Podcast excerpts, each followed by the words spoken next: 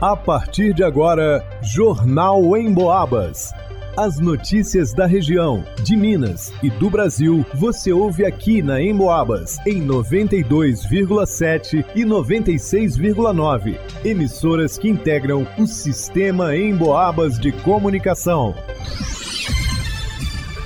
Alisson Reis. Incêndio atinge mata próxima à estrada na região de César de Pina e Águas Santas, em Tiradentes. Leonardo Duque. Referência internacional na oferta e distribuição gratuita de vacinas, Programa Nacional de Imunizações celebra 50 anos. Gilberto Lima. Uma mulher de 32 anos, moradora da cidade de Santa Cruz de Minas, foi presa depois de ameaçar a mãe e quebrar objetos dentro de casa. Jornal em Boabas. Brigadistas de Tiradentes, treinados pelo Corpo de Bombeiros Militar de São João del Rei, em ação. O chamado na noite da última segunda-feira, 25 de setembro, era para controlar e apagar um incêndio em uma região de mata, atrás do Clube Recreativo da ABB, na divisa entre os bairros de César de Pina e Águas Santas, em Tiradentes. Moradores da região registravam em vídeos, fotos e áudios a preocupação com o alastramento das chamas. Segundo eles, as primeiras queimadas por ali são recorrentes. Acontecem todos os anos. Todo ano esse fogo vem de lá de cima. Todo ano. E ele vem até aqui embaixo dos bambu, o bambu ali atrás do, do campo do Imperial, pega ali em cima tudo. É, e na parte de cima lá do. Vai até na divisa da BB e na divisa lá em cima com a fazenda dos Vianini. O trabalho dos 10 brigadistas e voluntários seguiu até o início da madrugada desta terça-feira, 26 de setembro. Informações preliminares do Corpo de Bombeiros confirmam que foram duas frentes de trabalho para apagar as chamas. O fogo consumiu cerca de 4 hectares de mata naquela região.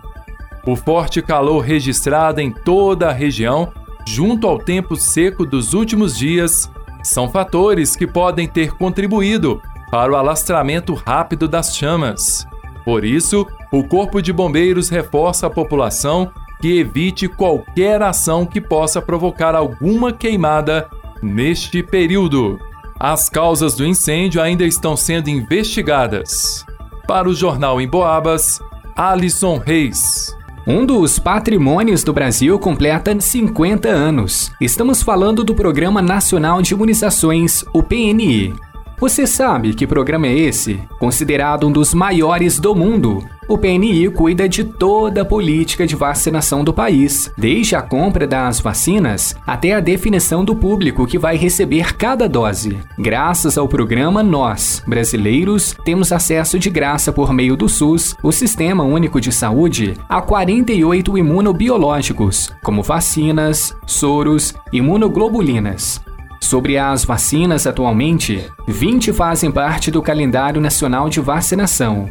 Elas são ofertadas a crianças, adolescentes, adultos, idosos e gestantes.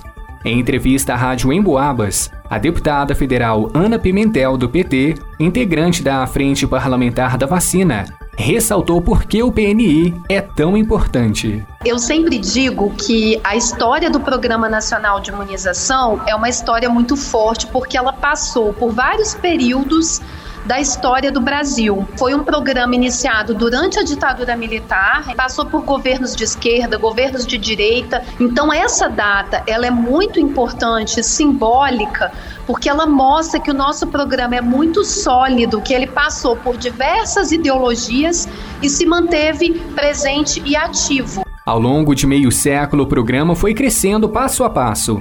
Participou, por exemplo, da criação do SUS e de várias unidades básicas de saúde no Brasil afora. Foi assim que conseguiu se consolidar, mas ainda existem desafios. Um deles, a necessidade de ampliar a sua rede de profissionais. Nós sabemos que uma parte, por exemplo, dos desafios é aumentar o número de profissionais que trabalham dentro do SUS.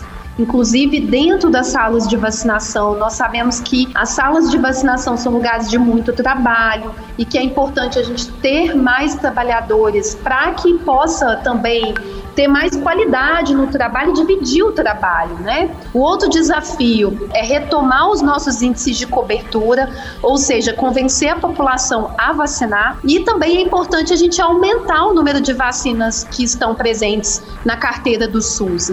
Para tomar qualquer vacina do PNI sem pagar nada, não tem segredo. Basta comparecer no posto de saúde mais próximo de casa e conferir a disponibilidade e horário de aplicação. Só não se esqueça de levar o cartão de vacinas. Se você perdeu seu cartão, não se preocupe. O agente de saúde do seu posto pode conseguir resgatar o seu histórico de vacinação e checar quais já recebeu. E se por algum motivo não for possível acessar o seu histórico, o próprio agente vai orientar o que fazer e quais vacinas tomar para manter a saúde em dia. Para o Jornal em Boabas, Leonardo Duque. Uma mulher de 32 anos, moradora da cidade de Santa Cruz de Minas, foi presa depois de ameaçar a mãe e quebrar objetos dentro de casa.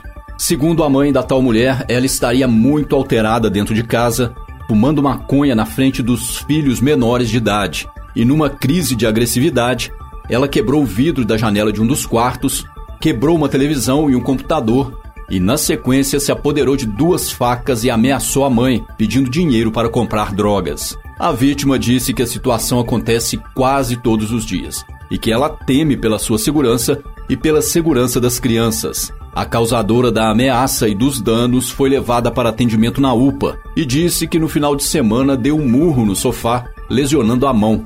Por isso, ela teria colocado uma tala, mas depois de fazer uso de drogas, ela tirou a tala e quebrou o vidro do quarto e alguns objetos.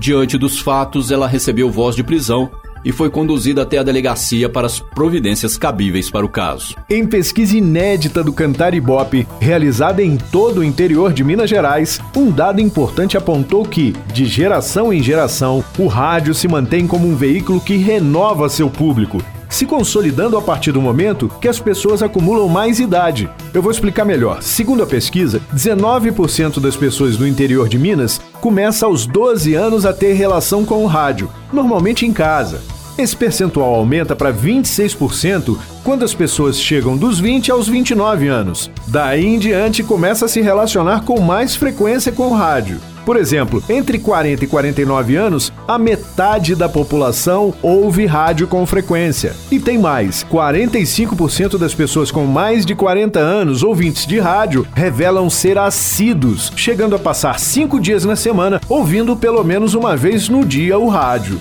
É muita gente. Isso demonstra claramente que a maioria da população do interior de Minas tem o rádio como seu companheiro ao longo do dia, sem atrapalhar a realização de outras atividades. A Rádio Emboabas é aquela amiga que não promove fake news, que te conta aquilo que realmente é relevante para nossa vida e que enche o ambiente de alegria. E você pode ouvir pelo radinho, pelo computador, pode até baixar o aplicativo da Emboabas no seu celular e ver as notícias, acessar os programas que perdeu ou ouvir ao vivo a nossa programação. Vai lá!